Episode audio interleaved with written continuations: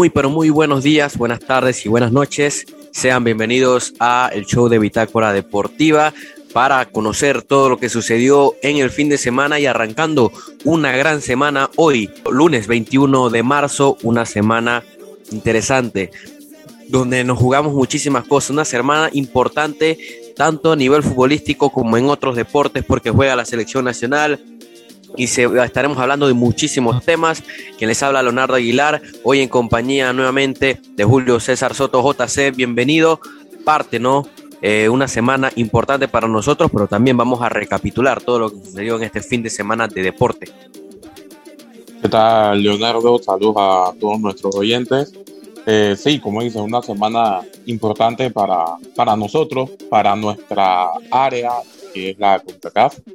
Eh, donde básicamente se definen muchas cosas a futuro, pero tenemos que hablar lo que sucedió este fin de semana, que como tú dices, estuvo bastante cargado y también bastante por ahí lleno de clásicos y lleno de algunas polémicas también lleno de clásicos, lleno de LPF, lleno de mucho fútbol nacional e internacional, lleno de béisbol, lleno de Fórmula 1, porque también inició, estaremos hablando de eso al final, pero vamos a arrancar con la Liga Panameña de Fútbol porque terminó la jornada número 8 con resultados eh, por ahí, uno que otro sorpresivo, otro nota sorpresivo, pero vamos a iniciar rápidamente con lo que sucedió el viernes en el estadio Rommel Fernández, donde el Club Atlético Independiente sacó una importante victoria, sí, el CAI le ganó al Plaza Amador en el estadio Rommel Fernández. Los de Iván Guerra sacaron un importante triunfo de 1 por 0 en el inicio de la jornada con gol de eh, el cuadro del CAI. Rápidamente vamos a buscar quién anotó el gol del conjunto de CAI. Fue Roberto, Niebles. Roberto Niebles, efectivamente, al minuto 42 de partido, una gran asistencia. El jugador llegó solo y venció a Marco Salen para obtener la victoria. Roberto Niebles, siempre sale un jugador nuevo en el CAI, siempre sale un juvenil, siempre tiene, tiene una plantilla importante, ya lo hacía Francisco Perlo, siguió con el trabajo, está siguiendo con el trabajo Iván Guerra, JC, este equipo con muchos juveniles nuevamente está poco a poco sacando la casta, no ha tenido quizás por ahí algo de irregularidad, pero desde que perdió el derby, este equipo está volando máquina en el oeste. Sí, totalmente de acuerdo contigo. Eh, importante el trabajo que puedan hacer los jóvenes a los que se les da la oportunidad. Eh, también los que puedan entender el trabajo de, de Iván Guerra. Y más que nada porque eh, a este equipo de CAI se le han ido muchas fichas. Empiezan a, por ahí, han empezado el torneo con, con varios jugadores que han salido al extranjero, por ahí mermándole un poco la plantilla al, al entrenador pero el entrenador ha sabido resolver, ha sabido sacar, ha sabido aprovechar esa nueva camada de CAI que está en la reserva y le han respondido y wow, o sea, más que nada ante un Plaza Amador en el estadio Romel Fernández, a mí me parece que en este partido desconectaron totalmente al Plaza Amador en el medio del campo y ya creo que eso fue todo para ellos, un mal partido para Plaza Amador y el CAI que saca una victoria importante para sus aspiraciones. Por supuesto, ¿no? una victoria importante que los eh, mantiene entre los líderes o entre los dos primeros lugares de la conferencia oeste, el Club Atlético Independiente que venía también de sacar una victoria en casa ante Lara Unido, así que sigue sumando y sigue sumando también jugadores del equipo del CAI Iván Guerra. Justamente vamos a escuchar a palabras del técnico Iván Guerra y posteriormente Edgar Góndola, que en, ese, en esa saga central está siendo una figura destacada para el equipo del Club Atlético Independiente. Escuchemos. Sí, muy importante porque es recuperar los puntos perdidos en casa. Quizás el arranque intermitente que hemos tenido, de picos altos, el primer juego, y después picos muy bajos. Hay que hoy se jugaba una final y, bueno, qué bueno que también venir al Rommel que, hayamos tenido partidos de algunas jornadas acá, más allá que no tengamos público, siempre te da otra cosa para ti, para los jugadores. Totalmente, porque vinimos a su casa y creo que también, para serles sincero, no es que no hayamos salido del libreto, pero también lo que, lo que he venido diciendo el día uno, nosotros queremos que el CAI juegue más, pero no renunciamos también a que somos verticales, a las bondades que tenemos, a las bondades que tenemos y las que hemos hecho año tras año. Creo que ese vértigo eh, es donde se sentía Plaza incómodo de tener que correr para atrás y nosotros con gente rápida también los pusimos en apuro. Bueno, ese es un tema complejo. Eh, las nóminas de primera son de 23 y nadie ve que el CAI tiene 19 y jugamos con muchos jugadores de Liga Pro. Este, hasta nuestro extranjero Caicedo, que es año 2001, los jalamos de abajo. Eh, más allá que no suma minutos, pero los jalas de abajo. Y estás perdiendo cuatro cupos. Este, se te va Martín, se te va Romilla, arranca el torneo así, después se te van dos más. Taparlos es complicado, ya se te fue el tiempo y así te quedaste y así tienes que resolver. Pero bueno, el reto está en eso, en trabajar con lo que tienes y este club apuesta a lo que tenemos detrás y, esos han sacado el partido también. Eh, estos son los, los partidos que, que, nos miden, ¿no? Eh, para ver dónde estamos. Eh, Plaza un, un, rival muy, muy, muy competitivo, el reto de los, de los equipos también, ¿no? Eh, tienen un cuerpo técnico que sabe estudiar equipos y, y bueno, eh, se dio un buen espectáculo y sumamos de a tres que, que eso nos da un plus, buscar los, los resultados de visita en el grupo contrario para finales no pasar apuro, ¿no? Fíjese que, que nos dieron dos cachetadas el, San Francisco en su momento nos dio una, una cachetada que nos hizo, hizo sentarnos porque eh, nosotros con, con, nuestras redes sociales eh, armamos un espectáculo eh, fuera de cancha y dentro de cancha no lo supimos respaldar. Perdimos ese partido y emocionalmente fue muy difícil para nosotros. Hubo mucho conflicto en el camerino y eso nos hizo apartarnos. Tenemos una sede en Río Congo y nos fuimos por allá casi dos semanas y entrando en reflexión y en lo que teníamos que mejorar, ¿no? Eso hizo que hasta el sol de hoy eh, tengamos varios arcos en cero y esperemos seguir en esa seguida de victoria. Bien, esas fueron las palabras de los protagonistas del equipo ganador, el Club Atlético Independiente, el Plaza Amador. Está teniendo altibajos, eh, viene, viene de empatar en Veraguas, obviamente el viaje también. Hemos visto que muchos de estos equipos cuando hacen largos viajes, largos trayectos, le, le, cuesta a veces, ¿no? Le cuesta a veces por ahí en los partidos y quizás por ahí el, equipo de Plaza Amador le costó. Eh, en el estadio Romel Fernández quizás venían bastante casados, igual no es excusa, tenían que sacar la victoria y no pudieron. Esto fue el viernes. Ahora pasemos a lo que sucedió el sábado, JC, porque inició la jornada en la Hacienda Country Club. La Hacienda Country Club, que obviamente cuando usted escuche ese nombre, eh, siempre habrá algo de qué hablar, tanto para bien como para mal. Los potros recibieron al Atlético Chiriquí, en el que para mí pudo haber sido tranquilamente el partido de la jornada, si bien obviamente nuevamente hablamos de la cancha, de que quizás estaba quizás en un estado un poquito eh, peor que el de la jornada pasada, por eventos que se habían dado también en días anteriores, pero ambos equipos, pese a esto, nos regalaron un gran partido de fútbol en donde me parece, y yo quedé con esa sensación, de que los potros dejaron escapar una victoria importante. Creo que Antonio Valencia y sus dirigidos pudieron haber tenido incluso su peor partido de la, de, la temporada, porque creo que en las dos derrotas que han tenido incluso han jugado bien, pero el equipo de Nino Valencia eh, o sea, no jugó bien durante todo el partido y aún así supo sacar un empate gracias a errores que les dio el equipo de Potro. Entonces fue un partido en donde me parece que de los cuatro goles, muchos vienen de la mayoría, si no es que decir que todos vienen de errores defensivos y en donde obviamente el equipo de Potro se va con el sabor amargo y el equipo del Chiriquí se va contento porque saca eh, sus primeros puntos de empate en la ciudad de Panamá. Sí, punto importante para el Atlético Chiriquí, que como quien dice, como, como dices, no tuvo su mejor partido en la Hacienda Country Club. Eh, ya el tema de la cancha para mí, o sea, me molesta, me aburre, porque más allá de que esto es lo que haya, como decía un entrenador famoso por ahí, eh, creo que, que hay que lidiar con esto al menos este torneo y ya se verá después qué, qué va a pasar. No es lo ideal, pero es lo que tenemos. Y nada, eh, también concuerdo contigo de que este partido fue definitivamente el mejor que vimos en la jornada. Así que eh, muchos errores también, ¿no? marcados en los goles. Por ahí Joamel Murillo vuelve a marcar en, en este torneo un juvenil que está haciendo las cosas muy bien. y también los errores de los porteros creo que fueron importantes en este partido. Correcto, no, los errores en, los porteros, el primer gol fue de Carlos Rodríguez, quizás por ahí un error conjunto entre la defensa y el arquero de, del equipo de, de Atlético Chiriquí, José Cubilla, que estaba defendiendo el arco, pero me parece que tuvo un gran partido José Cubilla en la segunda mitad, mantuvo el 2 a 2. Él mantuvo el 2 a 2. Recordemos que Chacón se ha apoderado del arco del, Chiriquí, pero tenía una suspensión. Regresó a la banca, sin embargo, eh, Valencia le dio la, confianza nuevamente a Cubilla y respondió muy bien Cubilla. Pese a que en ese primer gol sí me parece que tuvo eh, culpa. Eh, luego me parece que el segundo gol del equipo de Potros sí fue una jugada en la que no tenía nada que hacer. Esa sí fue una desatención defensiva fatal de la saga de Ortega y Rivera.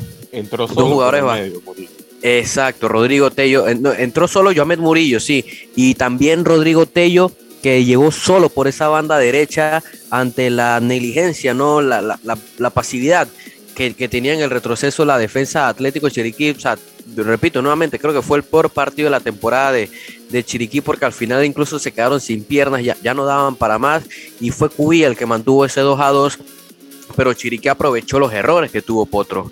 El primer gol viene de un mal despeje de el jugador Víctor Benítez, se enredan los defensas Shaquille Coronado y el portero Joseph Vargas. Y tú no le puedes dejar una pelota así servida a Miguel Saavedra, que la mandó al fondo. Y el segundo gol una jugada bastante discutida. Primero porque eh, reclamaban que, quizás eh, es una jugada que el gol proviene de un córner en la que el anterior mm, parecía que, no era una jugada para córner, al final se termina dando, pero llegó José Flores y la mandó al fondo en una jugada que, pensé yo, estamos transmitiendo ese partido, que había un fuera de lugar por parte de Isaías Soto, pero viendo la repetición, veíamos a Joseph Vargas y si no me equivoco era el mismo Tello, el jugador de, del equipo de, de Potros clavado en la portería, habilitando a todo el mundo. Entonces se enredaron ahí Joseph Vargas y al final la pelota incluso tienen por ahí la duda de si entró o no porque la, la, saca un poquito más atrás.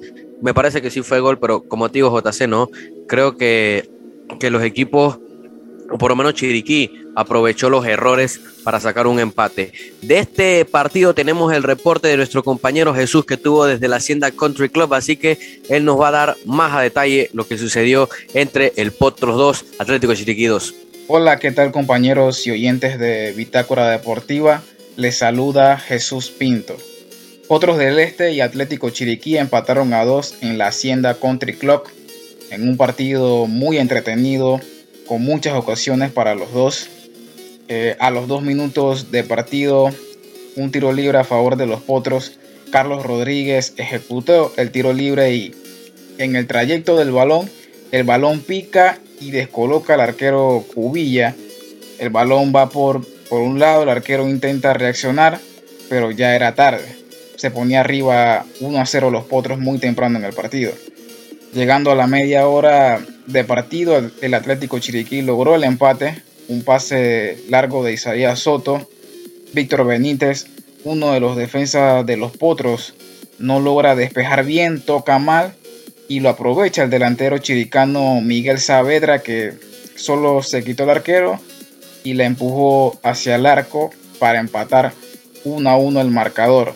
Los jugadores de los Potros reclamaron una falta sobre su arquero Joseph Vargas. El árbitro no lo interpretó así, creo que fue lo correcto. Eh, creo que fue más un choque hombro con hombro.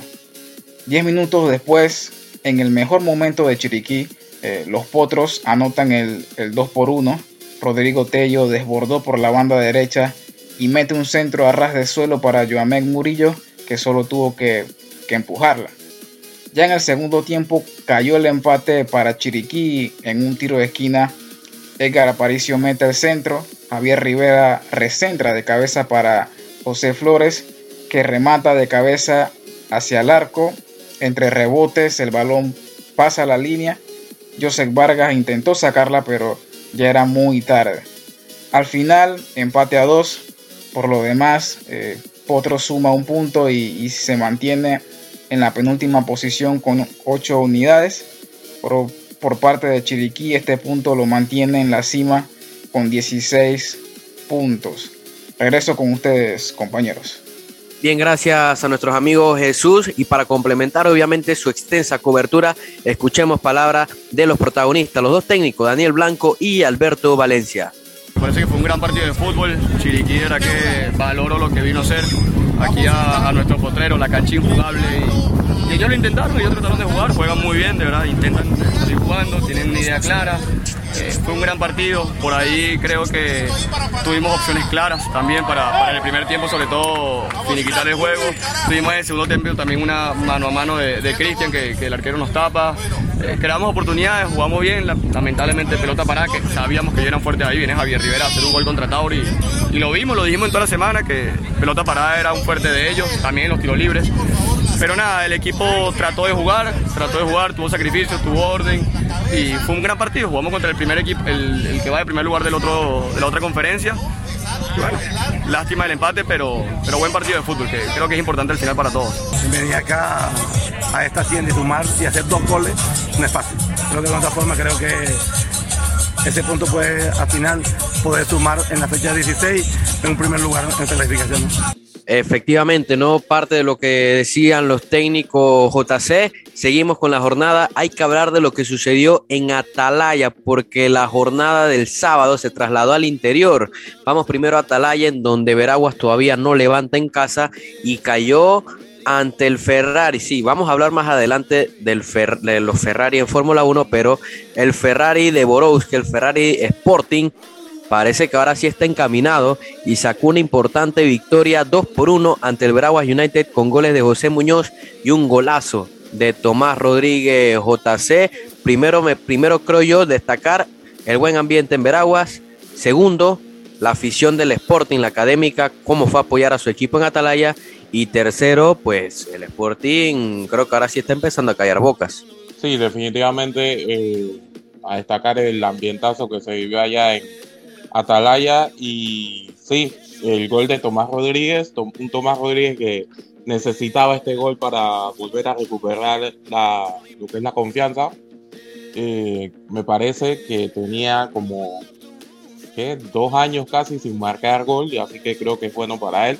Y bueno para Sporting, ¿no? que está también falto de, de delantero por ahí con la baja de Valentín Pimentel.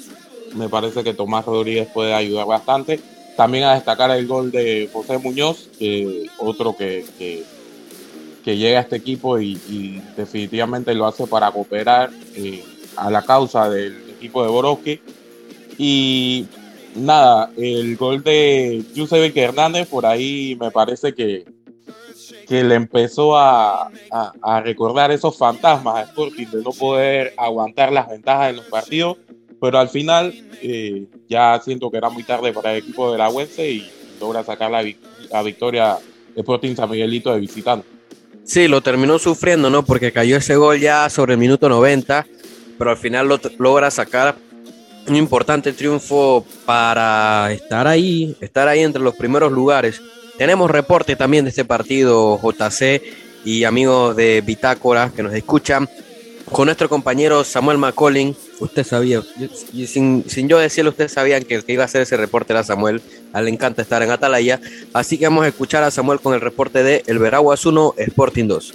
¿Qué tal amigos y oyentes de Bitácora Deportiva? Así es, efectivamente en el estadio del complejo deportivo Rafael Rodríguez en Atalaya se enfrentaban el Veraguas United y el Sporting San Miguelito en un partido que contó, como bien lo decían, con un gran ambiente en las graderías. La afición veragüense se dio cita, pero asimismo también la afición académica y también la afición de un jugador específico y nos referimos acerca del juvenil Amable Pinzón, jugador de la provincia de Coclé, oriundo de Aguadulce, quien es canterano del Sporting San Miguelito y hacía su debut en este encuentro. Una muy buena primera parte, bastante equilibrada. Me sorprendía el hecho de que no teníamos tantos, bastantes eh, disparos, pero todo se dio debido a que las defensas estaban haciendo un excelente trabajo hasta cierto punto.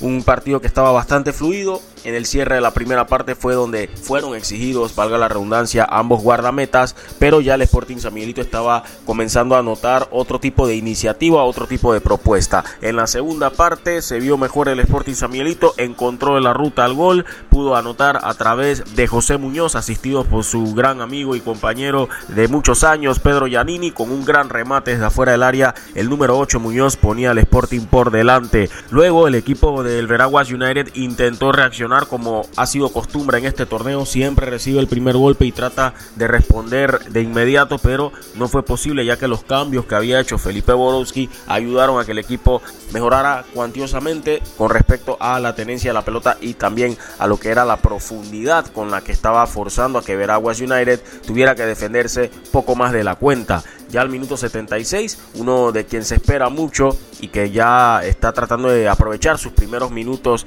después de su lesión es Tomás Rodríguez, quien resolvió el partido con un gran golazo, con un golazo donde terminó colocando la pelota al vértice izquierdo lejos del alcance de Marcos de León para el 2 por 0. En el caso de Tomás Rodríguez, que venía de cumplir una suspensión de dos partidos por la roja que vio ante Potros del Este, pues terminó reivindicándose o pagando esa deuda con este golazo. Ya en el ocaso del partido se dio el tanto de Yusevic Hernández para el equipo de Veraguas United, que aún así contó con otra ocasión para quizás haber pensado en un nuevo empate pero en esta oportunidad la defensa del Sporting San Miguelito pudo reaccionar bloqueando el disparo que en ese momento estaba realizando Israel Fearón.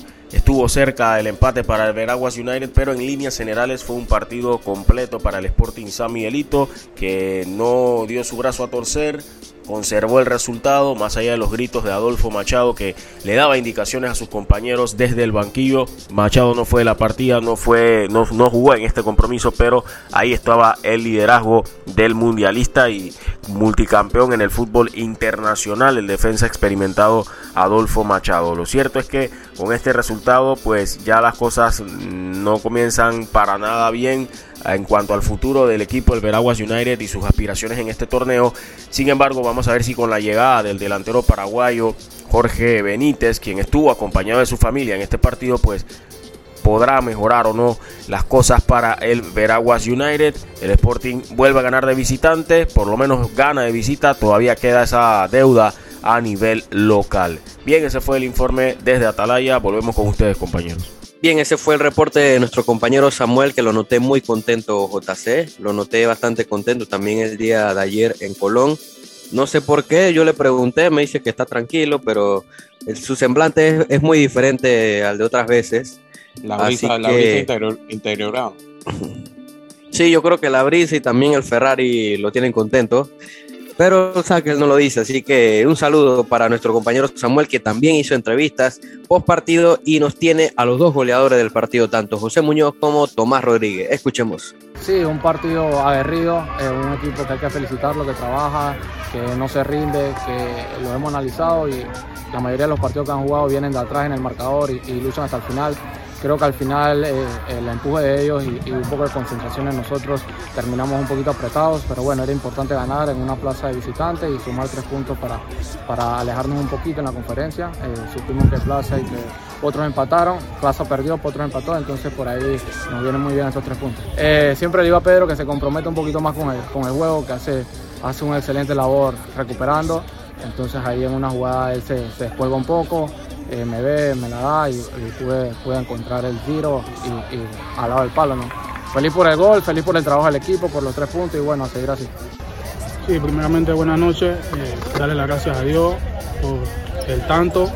Eh, el equipo se mantuvo muy bien en el primer tiempo, por ahí tuvimos, yo tuve en lo personal varias ocasiones de gol, no la concreté, pero el segundo tiempo se hicieron unos cambios y el partido cambió. El referente de nosotros, todos sabemos que es el señor Pimentel. La verdad, eh, nos dolió mucho su lesión. Y bueno, eh, yo venía trabajando, eh, venía preparándome y bueno, sabemos que no, tenemos tanto delantero en el equipo, pero el profe es sabio y puede variar con mucho, como lo hizo en los partidos pasados. Y bueno, aquí todos somos una familia y cualquiera puede jugar. Bien, declaraciones de ambos jugadores, muy bien por Tomás Rodríguez. Recordemos, este chico ha pasado por tanto, ¿no? Mundialista sub-20 y que como tú señalas, JC. Que este delantero se reencuentre con el gol, le viene bien a él y le viene bien al Sporting, porque está escaso por ahí de delanteros teniendo la, ausencia de Valentín Pimentel. Seguimos, vamos a irnos eh, un poquito más abajo y nos vamos al Estadio de los Milagros, donde ahí sí hubo goles, Herrera empató ante el Alianza, 0 por 0, no hubo goles, últimamente se está volviendo tendencia los 0-0 allá en el interior y principalmente los Milagros y también Herrera, que está por ahí sacando varios empates. Eh, JC, parece que el equipo herrerano está ahí. Está ahí y Alianza, obviamente Alianza me imagino que es el mejor beneficiado, se fue contento con ese empate de los Milagros. Sí, definitivamente eh, no fue un buen partido para el equipo herrerano. Creo que pasa creo que pasa un poco de trabajo allá el equipo herrerano. No sé si será la cancha, por ahí, por ahí puede ser también esta cancha que supuestamente está, está en vista de renovación. Así que no sabemos si será la cancha que afecta al juego del equipo herrerano. Eh, vi al técnico Julio Infante bastante como preocupado, un poco molesto también por, por su equipo. Y qué decir de la Alianza. La Alianza para mí dominó el partido, tuvo varias claras que no supieron aprovechar, pero al final Jair Palacios dio el visto bueno a su equipo en lo que hizo, dio, miró con buenos ojos el punto y, destacó también que fue un partido complicado ante este equipo de Herrera. Correcto, ¿no? Y para darnos el reporte de ese partido, nuestro compañero Greg Rodríguez, desde el Estadio Los Milagros, nos da el reporte de lo que fue este Herrera 0 Alianza 0. Hola, ¿qué tal amigos? Les saluda Greg Rodríguez directamente desde la ciudad que crece sola, la ciudad de Chitré, para comentar las incidencias del partido en donde el equipo local, el equipo de Herrera, recibía la visita del líder, el equipo de la Alianza, una alianza que sin nombres rimbombantes, sin fichajes de lujo, mostrando un muy buen fútbol en este inicio de torneo y un equipo de Herrera que buscaba mantenerse en zona de clasificación, venía de empatar eh, ante el equipo del Tauro y pues en casa buscaba una victoria para seguir con sus aspiraciones, sin embargo, no pasaron del empate ante el equipo de la Alianza. Un equipo de la Alianza que en los primeros minutos trató de proponer por intermedio de su jugador de medio campo, el jugador Gabriel Chiari, eh, quien era el, que conducía pues, la, la, jugada o la ofensiva de este equipo. Eh, tuvieron un par de llegadas al marco defendido eh, por el arquero del, Herrera. Sin embargo, no lograron concretar. Con el pasar del tiempo se fue asentando un poquito más el juego del equipo de Herrera, que logró proponer también en gran parte del partido eh, en mitad de cancha, pero le faltó profundidad al equipo de, Herrera en esta ocasión. Tuvieron sus ocasiones, tuvieron balones en el, en, el, poste, eh, se proyectaron bastante bien por las bandas en algunas ocasiones, sin embargo no pudieron crear tanto peligro como tal en la valla del arquero Kevin Melgar, que sin duda alguna eh, sigue mostrando su buen momento en, el torneo. Eh, un equipo de Herrera en la mitad de campo, con, liderada por Alexander Maquelele González. Eh, nos llamó bastante la atención no, no ver en la titular al jugador Flores, Abel Flores, que venía siendo habitual en el equipo de Herrera en la mitad de campo. Un jugador con unas características eh, que aportan bastante a este equipo. Un Ronaldo Córdoba bastante participativo, pero obviamente la experiencia, el conocimiento del técnico, pues eh, descifraron, eh, como, quien dice, el, juego del, Herrera, en este caso la ofensiva de Ronaldo Córdoba, cada vez que tomaba el balón le caían dos, tres jugadores, bastante referenciado. Fue un partido bastante disputado. Las condiciones de la cancha todos sabemos que no son las mejores. El césped del, del, perdón, del Estadio los Milagros bastante desgastado. El, balón, el balón corre más de lo normal. El juego es bastante interrumpido. Se cometen muchas faltas. Todas estas situaciones las propician el mal estado de la cancha que esperemos que pronto pues, se pueda hacer algo para solucionarlo. Lo cierto es que no pasaron del empate, un 0 a 0, una alianza que pienso que sacó un buen resultado en vista de sus aspiraciones y un Herrera que me parece que le faltó un poquito más eh, de ir por el partido. Tenía que sacar los tres puntos porque venía de un empate y tener un empate en casa ahora no es bueno, tomando en cuenta que eh, sus, sus rivales de conferencia, algunos sumaron puntos, otros también eh, en empate. entonces eso complica un poco las aspiraciones, pero sigue, creo, si no me equivoco, en zona de clasificación. Así que mis saludos, eso fue todo desde acá, desde la ciudad de Chitré. Saludos. Eh, gracias, gracias Greg por ese completo reporte. Y escuchemos palabra de dos de los jugadores de este partido por parte de Herrera. Alexander González Maquelele y Gabriel Chari por parte de la Alianza. Bueno, un partido que sabemos que va a ser difícil contra un gran rival. Eh, las cosas no se dieron, se empató, pero le damos la gracia a Dios por ese punto que sacamos y ahora toca ir a, a relajarnos en casa, a poner la cabeza en remojo y volver a sacar tres puntos. Bueno, la verdad, no, no, no. Eh, siempre las mitades deportivas de más competitivas pero supimos sacar el partido adelante. Siempre se tiene que correr ahí, siempre se tiene que meter. Eh, es el lugar donde, donde siempre hay más congestión y más tránsito futbolístico, y, pero tranquilo. Seguimos trabajando y esperemos sacar tres puntos. Bueno, tiene un gran estratega, eh, un buen equipo, muy buenos jugadores y por algo son primero en su, en su tabla general y felicitarlos por el trabajo que están haciendo, pero nosotros seguimos acá trabajando, estamos metidos entre los tres todavía, estamos en la clasificatoria y toca sacar tres puntos para volver a enchufarnos. ¿Cómo te sientes en la ciudad de Chitré, Alexander?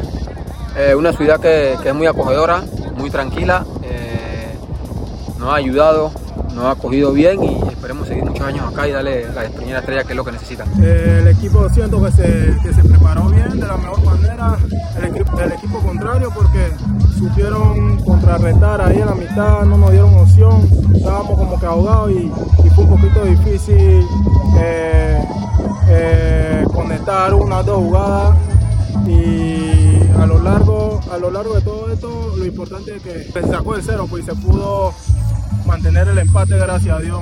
No se pudo conectar dos que tres jugadas de seguida porque el partido estaba bastante apretado y, siento que sea, como que no hubo tanto fútbol de parte de, los dos equipos, ni uno de los dos equipos pudimos hacer un fútbol visible como, queríamos, pero lo importante es que vinimos de visitante y pudimos, pudimos sacar el cero, gracias a Dios, nos vamos con un punto a la casa y a seguir trabajando. Palabras de los protagonistas, todo esto sucedió el día sábado y nos trasladamos ya al cierre de esta jornada el domingo, en donde en Colón, en Colón hay crisis, JC, no lo quieren decir, pero creo que ya es hora de aceptar la realidad. El Deportivo Árabe Unido cayó 1-0 ante el Universitario, que venía con 8 bajas. Muchas de ellas discutidas porque por ahí sabemos los problemas que existen administrativos de este equipo y figuras importantes del Universitario no hicieron el viaje. Alberto Blanco se la jugó con muchos juveniles y qué otra forma para darle una estocada al Árabe Unido que uno de los suyos, haciéndole la ley del ex como Yamel González, le marcó de penal al conjunto del DAO y después de ese gol no tuvieron reacción, no tuvieron prácticamente nada y el Árabe Unido es un equipo a la deriva y en el fondo de la conferencia este. Una lástima la verdad lo que está sucediendo con el conjunto del DAO que no parece encontrar fórmula para salir del sótano en donde lleva bastante tiempo. Sí, definitivamente eh, se nota que algo pasa en este equipo, eh, pero ha venido también pasando en torneos anteriores. Eh, no es cosa de que ahora llegó Julio de Valdés y ahora el equipo está mal. El equipo está mal, tiene varios torneos estando mal. no sé si ya tengan que dejar de mirar a los técnicos, si tengan que mirar más arriba, si tengan que mirar más abajo con algunos jugadores. Eh, lo reclama también la afición, la afición se mete con, se está metiendo ya con los jugadores, hay jugadores que le responden a, a la afición lo que le dicen, así que definitivamente un mal ambiente se vive por, por la costa atlántica. Yo creo que por ahí también a destacar este, esta victoria de, Club Deportivo Universitario. Eh, y como tú dices, yendo de jóvenes que le metieron ganas, que por ahí eh, aprovecharon una de las pocas, si no fue la única que tuvieron en el primer tiempo. Eh, ganaron un penal donde se, se, duerme la sala central del Árabe Unido, cometen un penal casi innecesario, por así decirlo, y lo aprovechó Villamel González para marcar y también a destacar las dos, tres paradas que tuvo José Guerra, que prácticamente fue lo único que hizo en, to en todo el partido, porque Árabe Unido pese a dominar un poquito más, tampoco fue que llegó con, con tanto peligro. No, es que casi no llegó. Y lo que tú destacas, eh, tuvo pocas, fue un partido de pocas ocasiones.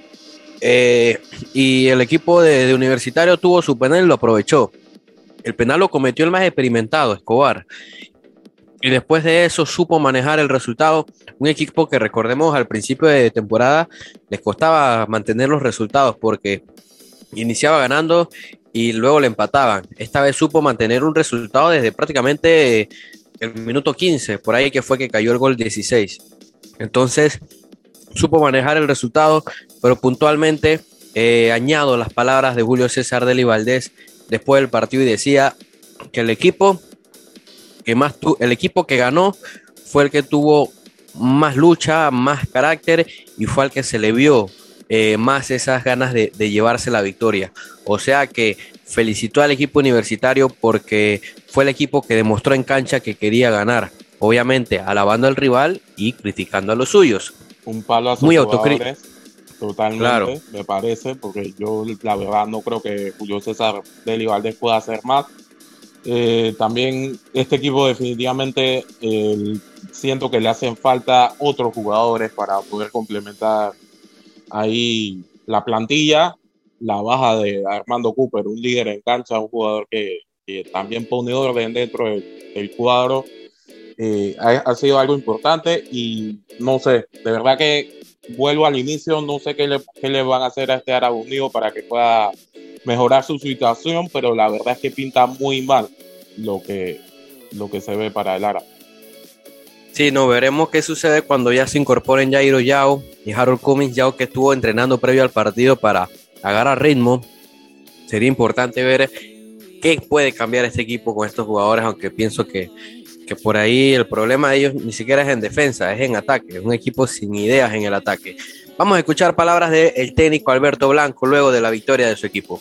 Sí, lastimosamente no, no nos tocó hoy enfrentarnos en una situación bastante complicada en la tabla, eh, prácticamente no en los últimos lugares, eh, los resultados positivos bastante distantes. Bueno, nos tocó hoy un partido complicado y más con los jóvenes. Hoy tuvimos que utilizando muchos jugadores de la, de la PROM, comprometidos con este grupo, con el equipo. Y bueno, afortunadamente no, salimos con los tres puntos. Eh, creo que también intentamos buscar esos tres puntos. Fuimos un grupo joven, con hambre, con ambición dentro de la cancha, peleando hasta el último minuto. Y bueno, eh, seguir, seguir corrigiendo porque es mejor corregir y sale mucho mejor corregir cuando ganas a cuando pierdes.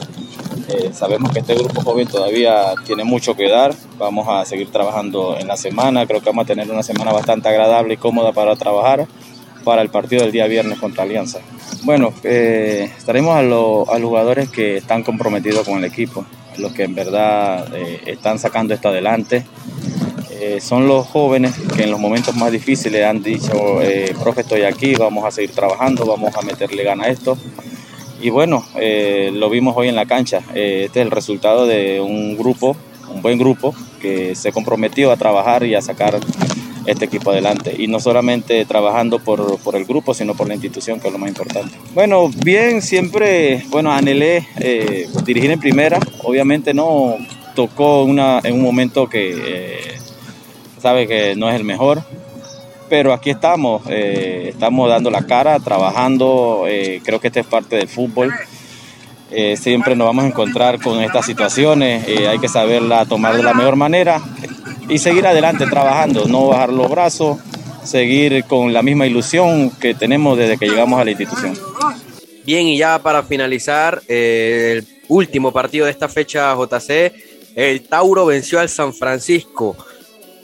Un par de resultados que quizás no sorprenda a muchos, pero por lo visto en el juego, eh, San Francisco tuvo para ganarlo, pero hoy se encontraron con un portero que no sabemos si reencarnó en Courtois, Ter Stegen, Neuer y quizás por ahí que Navas a la vez como Eric Hughes. El tipo recibió su convocatoria en la selección nacional y se le, se le metió el espíritu de Donaldo, Penedo, Mejía, no sé quién, pero Hughes atajó todo y sin duda, o sea, no hay que decir más, fue la figura del partido, anotó Gudiño, pero él fue la figura del partido. Gracias a él, Tauro ganó el partido. Sí, definitivamente eh, el Muro, el Muro Hughes. Eh, se presentó esta noche en el Javier Cruz. Recordemos que este partido era puerta cerrada, aparte de la sanción que tiene Tauro por los hechos sucedidos en el Clásico Nacional en el Rommel Fernández.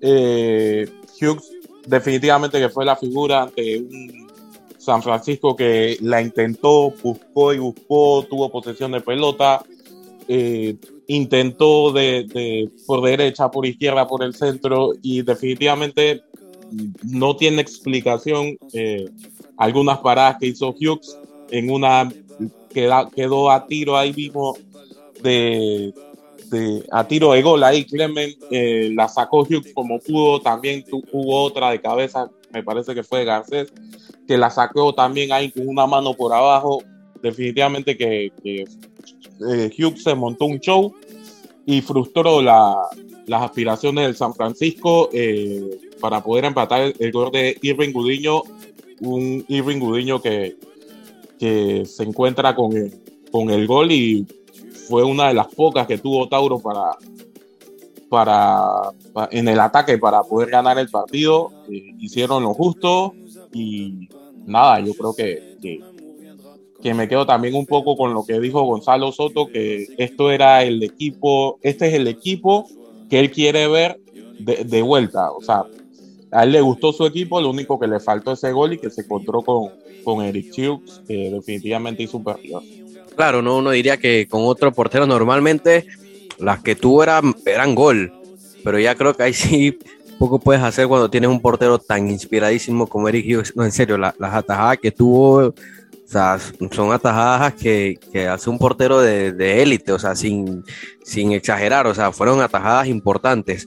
Eh, vamos a escuchar justamente, no, primero vamos a escuchar a Jesús Pinto, ¿no? Estuvo también allá en el Javier Cruz, él sí pudo ir a, a ver este partido, así que nos tiene el reporte completo de lo que sucedió en la victoria del Tauro 1-0.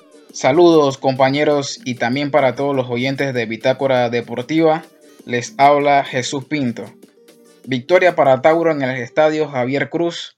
1 por 0 se impuso el equipo albinegro sobre San Francisco. Un partido donde claramente la figura fue Eric Hughes. Tapó todo lo que le tiraron. Hasta jugadas en fuera de juego los tapó. Increíble lo de este muchacho. Eh, un partido donde San Francisco generó las más claras. Eh, lo buscó, lo intentó de todas las formas.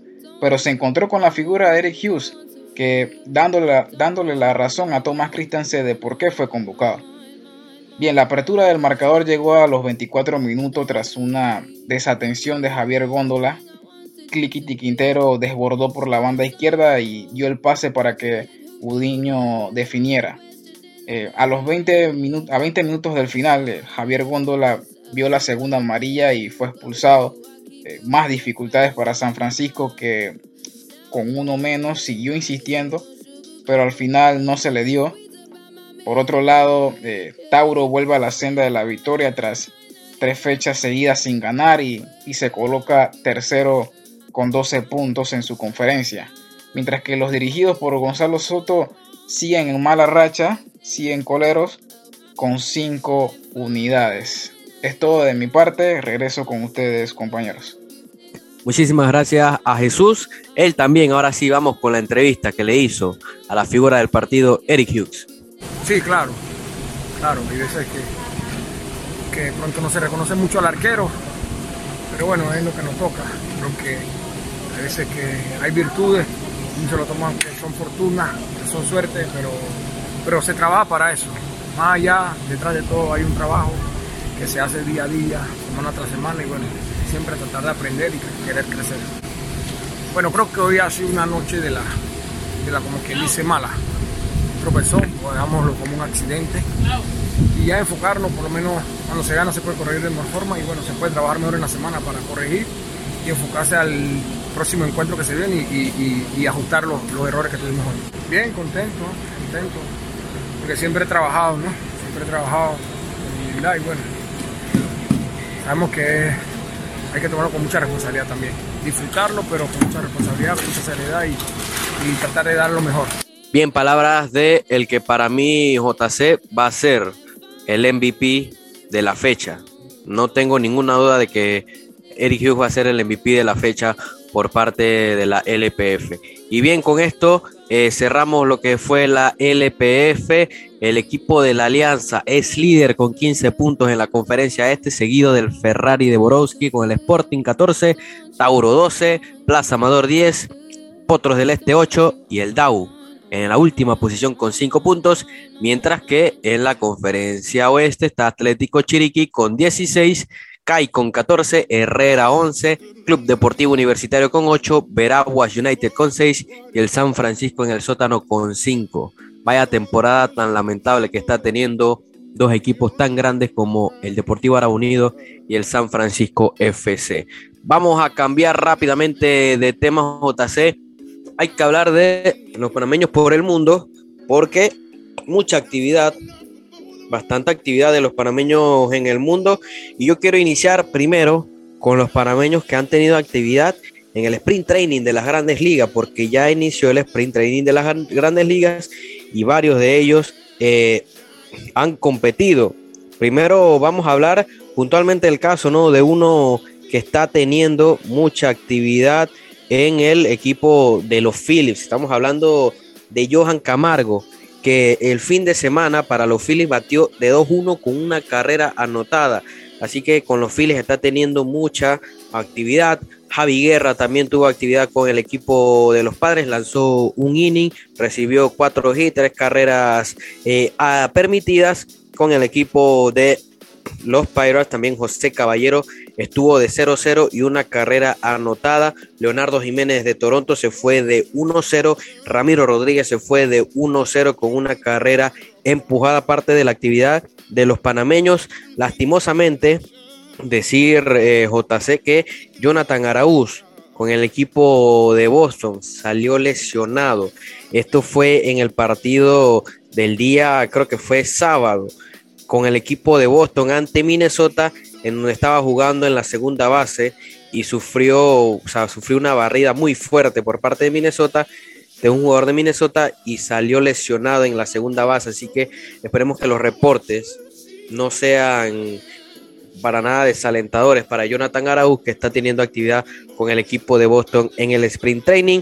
Otro que también tuvo su debut este domingo fue Justin Lawrence, que lanzó un episodio, recibió cero hits, un ponchado en lo que fue el sprint training con el equipo de Colorado Rockies. Jaime Barría también tuvo actividad el domingo, trabajó dos episodios, recibió dos hits, una carrera permitida, tres ponches y recibió un jonrón. Por ahí también estuvo el enfrentamiento entre panameños, entre él y, José Caballero con los, con los Seattle Mariners.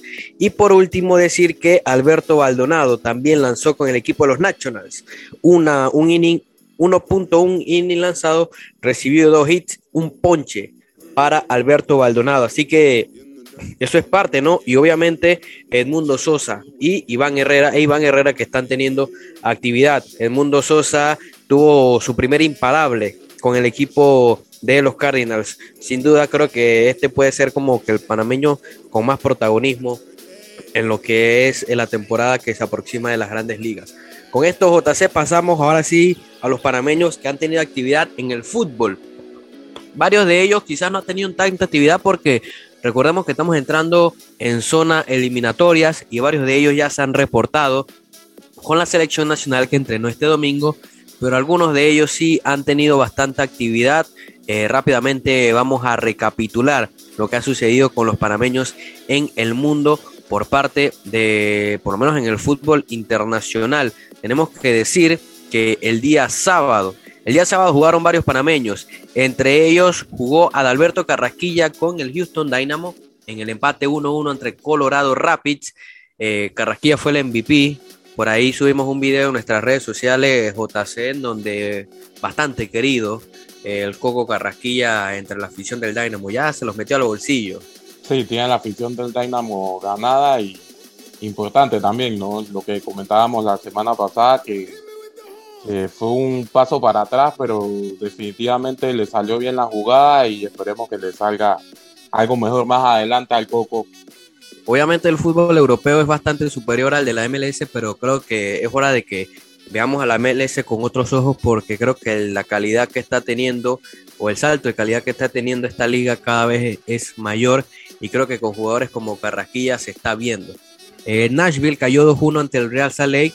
Eh, Aníbal Godoy jugó en este partido, si no me equivoco, Aníbal Godoy jugó 74 minutos en la derrota del Nashville. Otro que tuvo acción fue Fidel Escobar, siendo titular en la derrota eh, del Cultural Leonesa ante el Deportivo La Coruña, JC, ¿no? ¿Quién pensaría que el Deportivo está por allá, en la, en la prácticamente tercera división de España? O sea, es, un, bastante curioso, ¿no? Lo del equipo de, del Deportivo, jugó Fidel Escobar. Pasamos a, seguimos por ahí en, Estados Unidos porque dos panameños anotaron en la USL. Carlos Harvey con el LA Galaxy 2 en la derrota 1-2 ante el San Antonio y Juan David Tejada, ¿no? Este chico que por ahí se había perdido en el radar luego de ese amistoso en Austria, tuvo gol y asistencia en la victoria de, de Tampa Bay Rowdies ante Indy 11. Así que parte de los jugadores que anotaron en Venezuela, Daniel Vargas anotó con el Zulia, en donde también jugó Abdiel Sili, eh, jugó Mar Córdoba, jugó Guido Rose. Recordemos que hay bastante panameños. El Deportivo La Guaira venció 2 por 1 o 2-0 al equipo de hermanos Colmenares, ¿no? Se volvieron a enfrentar luego de eliminarlos en, en la Copa Sudamericana.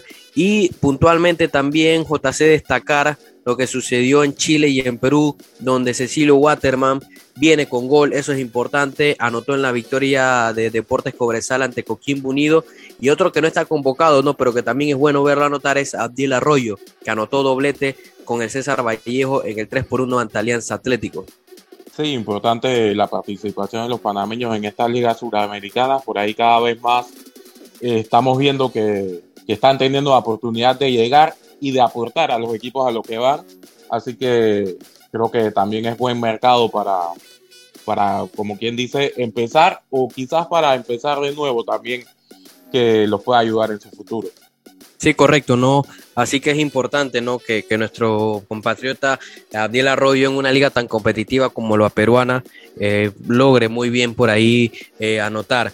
En España se enfrentaron dos panameños, uno de ellos anotó, eh, vaya golazo de Pumita. Lo venía viendo con nuestro compañero Samuel McCollin cuando hacíamos la travesía hacia Colón. Gran gol del Pumita Rodríguez en el empate 1-1 ante Leganés. Eh, ya entró en el segundo tiempo al minuto 71, así que por ahí el duelo parejo. Obviamente lo termina eh, haciendo mejor el Pumita Rodríguez porque fue titular y anotó su tercer gol de la temporada con el Sporting de Gijón. Pasamos a Bélgica, donde Amir Murillo eh, fue titular en la derrota 1-0 del Gen, que venció al Anderlecht. Por ahí una derrota entre dos equipos directos, así que bajó a la cuarta posición lastimosamente el Ander, a la quinta, perdón, el Anderlecht, así que pierde por ahí terreno, pero la diferencia no es tanta. y por ahí cerramos. Exacto. quinto y cuarto y tienen a tiro también el tercer puesto que está solo un punto por encima de ellos. Sí, es que el tercer, cuarto y quinto puesto prácticamente lo separa un punto de diferencia, ¿no? Pero obviamente eso de lo directo, creo que este, sacar una victoria hubiera sido importante. Uno que no le fue bien, hay que decirlo, obviamente no, no podemos tapar el sol con un dedo, fue a, Andrés Andrade. Cayeron 4-0 ante el Mainz. Vaya goleada. Él cometió un penal lastimosamente, así que por ahí ya sabemos, ¿no? Ya estamos acostumbrados de que la Arminia Bielefeld nos juega varios partidos bien y luego se cae. Un equipo bastante limitado, pero quizás para nosotros en el plano personal es bueno que, que Andrés Andrade siga teniendo minutos y siendo titular. Otra vez lo hizo como central. ¿Qué te indica esto, JC? Bueno, definitivamente indica que tiene la capacidad de hacerlo, ya que si allá lo ponen ahí, eh, me parece que, que, tiene la capacidad de hacerlo, pese a que no le haya ido muy bien a todo el conjunto de la Arminia frente al, al equipo del Mainz. Correcto, ¿no? Y cerramos ya con, con César Yanni, que también fue titular en la victoria 1-0 del equipo de Zamora ante el Celta B. Y con esto cerramos, ¿no? Lo que fue Panameños por el Mundo. Nosotros vamos a una breve pausa con nuestros amigos del Metro de Panamá y a la vuelta todo lo sucedido en el fútbol y el deporte internacional. Este año volvemos a clases y con el Metro de Panamá sabemos que la mejor suma es juntos y seguros. Nosotros nos encargamos de tener los trenes y estaciones desinfectados y nebulizados y ustedes recuerdan la suma. Mascarillas, más pantalla facial, más gel alcoholado, más viajar en silencio. Hacen la suma. Y no te olvides de puntos extra por no comer y mantenerte detrás de la línea amarilla. Súmate a quienes viajamos juntos y seguros. Un mensaje del Metro de Panamá. Bien, estamos de vuelta a JC y hay que hablar de lo, que, de lo que a ti te gusta, el fútbol internacional, y nos vamos a trasladar a donde a ti te gusta más el fútbol, a España, porque este fin de semana sucedió otra goleada histórica en la liga, el clásico Real Madrid-Barcelona, y en donde para sorpresa de muchos, para otros no, la chavineta dio un golpe de autoridad en el Bernabéu y le metió cuatro goles al Real Madrid con doblete de Pierre-Emerick Aubameyang, Ferran Torres y Ronald Araujo. Se paseó por el Bernabéu Xavi y sus dirigidos. Sí, definitivamente una goleada casi que inesperada, por así decirlo, en el Santiago Bernabéu, eh, donde básicamente lo dijo Ancelotti en, zona mixta y en rueda de prensa, se equivocó, se equivocó en su planteamiento eh, inicial y se equivocó en el planteamiento después de después del medio tiempo, después del, del, descanso, porque le cayeron dos goles ahí rápidamente también. Así que yo creo que, que el Barça se aprovechó de, de esta, de estos mal planteamientos del que tuvo el Real Madrid. Eh, se notó que hizo falta Benzema, eh, Modric eh, jugó una posición por ahí que estaba un poco suelto en el medio del campo y definitivamente que perdió ese, ese control en el medio del campo que tiene Real Madrid con su tridente que usa siempre y fue aprovechado por un Fútbol Club Barcelona que hay que decirlo viene en buen momento y con una buena racha y, y se lleva los tres puntos. Correcto, no viene jugando bastante bien el equipo de Xavi y fue un golpe de autoridad y por ahí un bajón de, de humos para el equipo del Real Madrid que venía bastante crecido, ¿no? Por lo que ha sucedido en las últimas jornadas. Lo cierto es que, como tú señalas, extrañaron a Karim. Quizás tuvieron una alineación que, que perjudicó al equipo. Los goles cayeron en momentos puntuales y creo que después de, de esos goles iniciando la segunda parte no tuvo ningún tipo de respuesta, ¿no?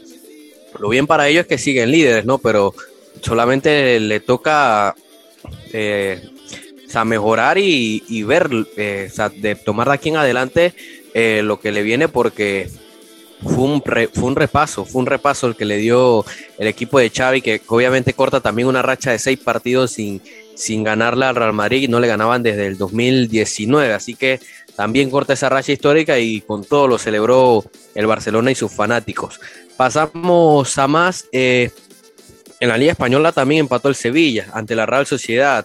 Así que, y empató el Betis. Entonces, creo que fue un fin de semana redondo para los fanáticos del Barcelona y para el Barcelona, porque sus más perseguidores que están arriba y debajo de ellos tampoco lograron sacar puntos. Entonces, parece que se puede meter a la pelea, por lo menos de, del segundo lugar, el equipo de Xavi.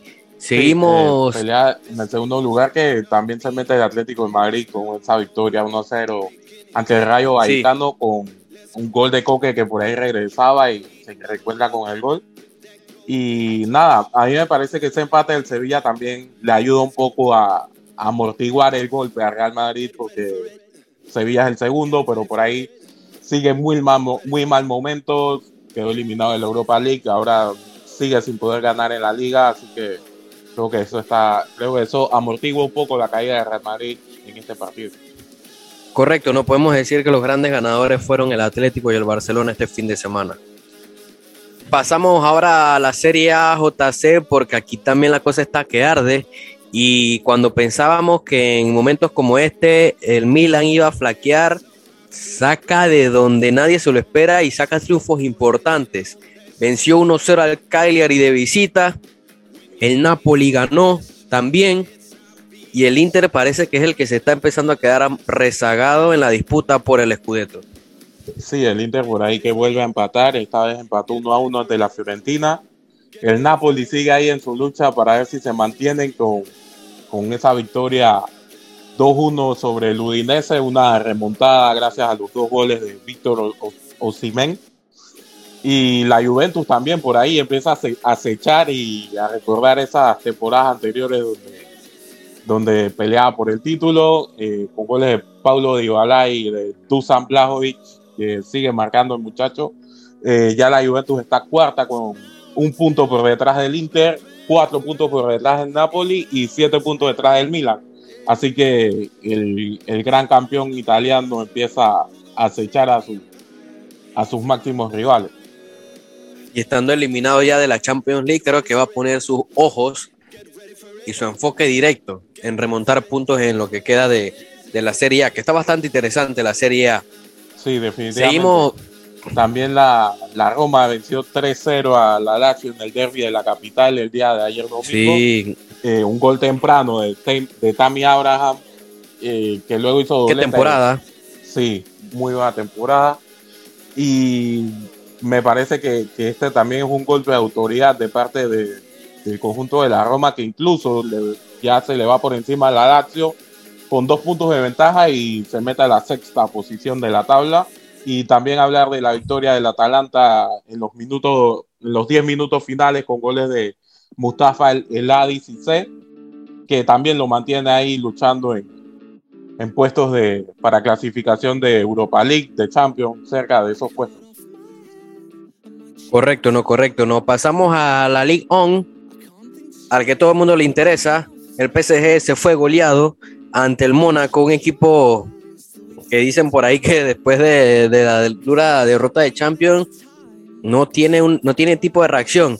Está sobrado. Va a ganar la liga como con cinco jornadas de antelación, pero fin de semana tras fin de semana este equipo de visitante eh, específicamente se lleva unas goleadas y unas derrotas bastante dolorosas, eh, JC, ¿no? El, el, PSG sin Messi, con Messi, sin Neymar, con Neymar, con Mbappé, sin Mbappé, juega igual de mal. Sí, el PSG de los dramas, porque más allá de la derrota 3-0 ante el Mónaco y que tengan una gran ventaja de puntos, por ahí Mbappé dijo que, que perdieron ante un, un equipo europeo que está buscando meterse por ahí eh, dentro de, de, las competiciones europeas y que como que tuvieron más eh, motivación que ellos para sacar el partido, que, que a ellos no, no los satisface ganar 8 o 9 a 0, sino que eh, todo se basaba esta temporada en ganar la Champions League. Y le tiró un palo por ahí, dejó un palo por ahí y tiró una piedra, como decimos nosotros acá, y al que le caiga, ¿no? Que dijo que hay que mantenerse siendo profesional y respetarse unos a otros y que hay que tener respeto por los fanáticos, por las personas y por nuestras familias. Que también hay que tener respeto propio si tienes un poco de respeto ante en la profesión que, que estás ejerciendo, ¿no? Por ahí bastante, unas palabras que por ahí uno quizás pueda pensar que, que son más que nada para Neymar, hay que decirlo, porque definitivamente que tuvo un mal partido también el astro brasileño. Sí, no, así que eso no, fue una piedra, eso fue un pedazo de roca, ¿eh? lo que tiró Mbappé. Eh, seguimos porque también se dieron cuartos de final de la FA Cup, ya tenemos partidos definidos. Sorprendentemente el Crystal Palace le metió 4 a 0 al Everton. La Lampardneta sí no carbura. Traigan la que le traigan. El equipo del Everton no, da y se fue goleado ante el Crystal Palace. El Manchester City venció 4-1 al Southampton y el Liverpool sufrió para eliminar al Nottingham Forest que venía de sacar al Tottenham y al Manchester United. Al final no pudo con el Liverpool. Yogo Jota anotó el gol de la victoria.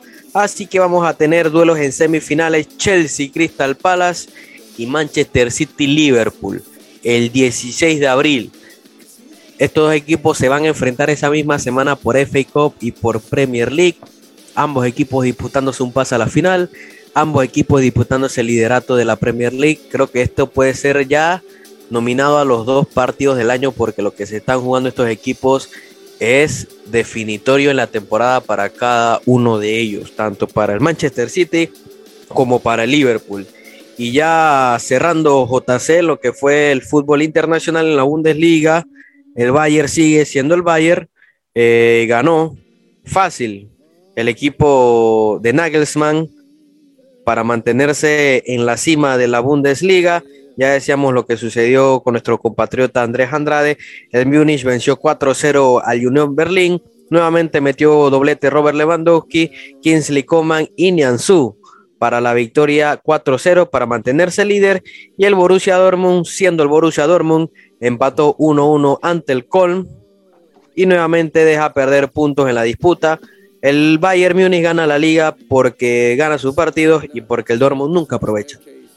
Sí, totalmente, coincido contigo.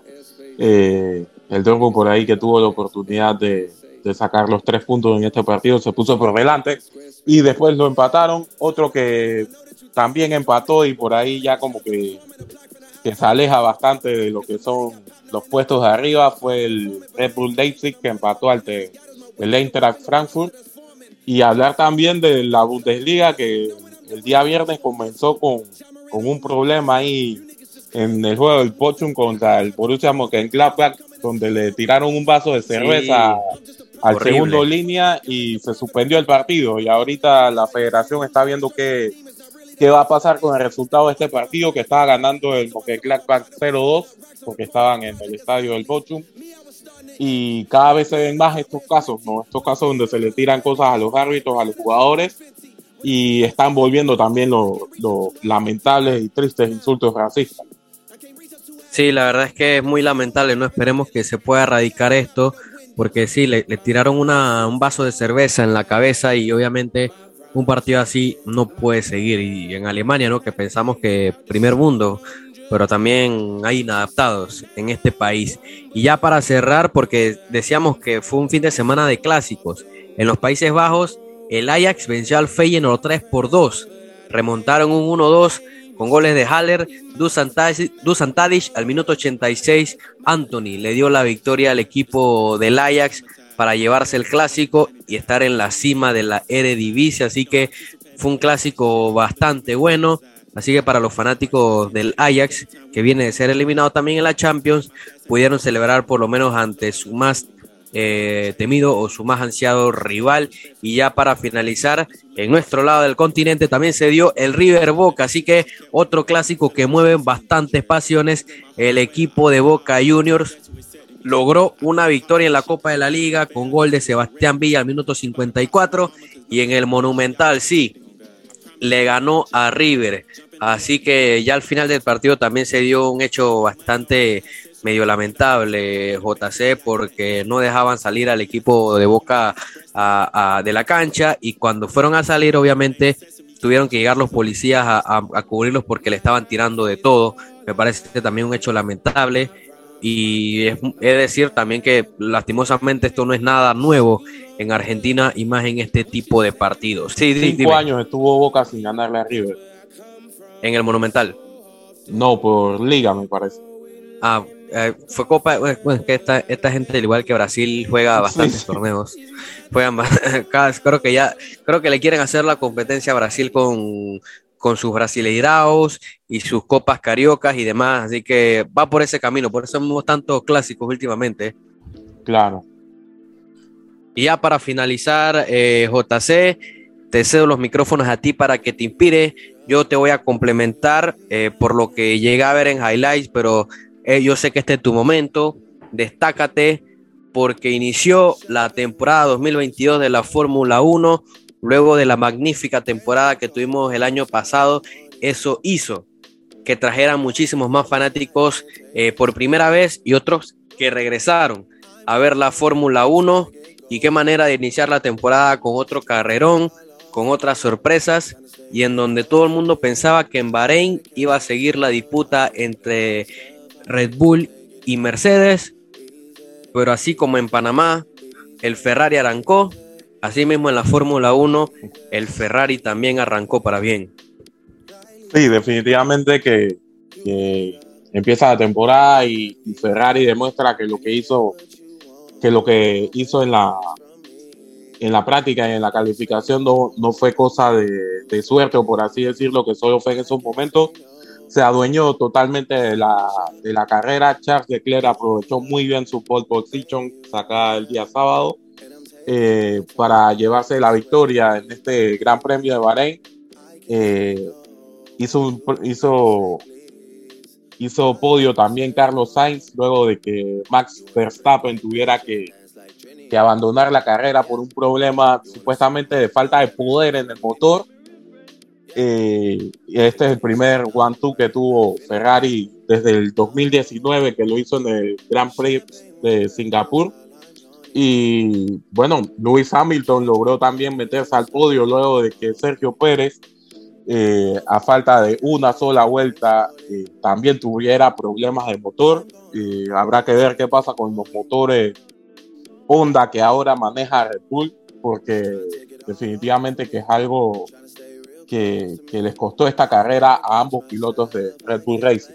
Sí, porque al final ambos terminan saliendo de la carrera prácticamente en el final, porque pensábamos que iba a ser el 1-2 de Ferrari, o por lo menos iba a ser el, la primera posición de Leclerc y la segunda posición sería para Verstappen. Estaba también Sainz y más atrás estaba Checo Pérez. Terminan saliendo los dos y podemos decir que para Mercedes es una, es una carrera pésima, pero aprovecharon obviamente este error y se terminaron metiendo por lo menos en la tercera y cuarta posición y Red Bull empieza sin puntos. Sí, definitivamente. Y Lewis Hamilton por ahí empezaba quinto, eh, tuvo problemas con los neumáticos. Entró, creo, no sé si fue el primero o el segundo que entró a, a pits. Se quejó de que lo habían metido muy temprano a pits. Eh, fue uno de los primeros también en entrar por segunda vez a pits a cambiar neumáticos nuevamente y fue recuperando posiciones, volvió a quedar quinto, por ahí eh, también George Russell parecía tener problemas con los neumáticos y esa, esa salida de, de, los Red Bull definitivamente que les cayó como les cayó súper bien, así que yo creo que, que salvan la carrera Mercedes, pero definitivamente tienen cosas que corregir, bastantes cosas que trabajar. Otro que tuvo problemas con los neumáticos fueron fueron los Alpine, eh, principalmente Fernando Alonso, que también estaba teniendo problemas con esos neumáticos. Y a uno que le fue bastante mal también fueron a los McLaren, que desde inicio de carrera eh, quedaron por allá atrás. Me parece si eh, terminaron la tercera vuelta, iban 18 y 20. Eh, Sí. Ricciardo, Ricciardo y Norris, así que. que Fatal. Sí, habrá que ver si es por la nueva aerodinámica de los autos que cambiaron un poco o si es por la calidad de los neumáticos. Definitivamente que, que este, este temprano en la temporada, apenas en la primera carrera. Y a destacar también el trabajo que hizo eh, Valtteri Bottas con su nuevo equipo, quedó sexto con el Alfa Romeo y su compañero Wang Yu Su, el, el chino que está, estaba debutando en, en la Fórmula 1, eh, quedó décimo. O sea, se metió y sumó puntos de una vez en su primera carrera y también Sí. el trabajo de los de los Haas, que, Creo que ya, que ya por ahí no se ven tan atrás en, Sí, en- creo en- que en la grilla. creo que después de Ferrari podría destacar el trabajo de Haas, porque Magnussen en su regreso a la Fórmula 1 quedó quinto lugar. Sí, correcto. Y también eh, Schumacher quedó en la posición número 11. Al final no logró sacar puntos, pero Magnussen sumó 10 puntos y, y como tú decías, ¿no? Por ahí es la temporada pasada, Haas era el que todo el mundo veía ya en el fondo y, y creo que para ellos es muy bueno por lo menos empezar la temporada así. Así que podemos decir la sorpresa, vamos a, vamos a poner varias categorías. La sorpresa, eh, la decepción, eh, mm, no, sabría qué, otra categoría poner, o sea, porque fue- fueron varias matices lo que nos dejó esta carrera de Bahrein. O sea, para mí la sorpresa sin duda fue la, la gran victoria de Ferrari con ese 1-2 entre Leclerc y, y Carlos Sainz. La decepción podría decirte que, que los McLaren, por cómo quedaron tan tan rezagados, ¿no? Y, por ahí podríamos crear otra categoría para, para, los Red Bull y para los Mercedes, ¿no? Que, que siendo protagonistas en la última temporada, creo que también nos dieron eh, mucho de qué hablar en esta carrera y también destacar, ¿no? Ese carrerón, por lo menos antes de que cayera Verstappen, el carrerón que tuvo ahí en esa pelea del primer lugar con, con el Ferrari. Sí, definitivamente la lucha de Verstappen y Leclerc fue buena para mientras duró.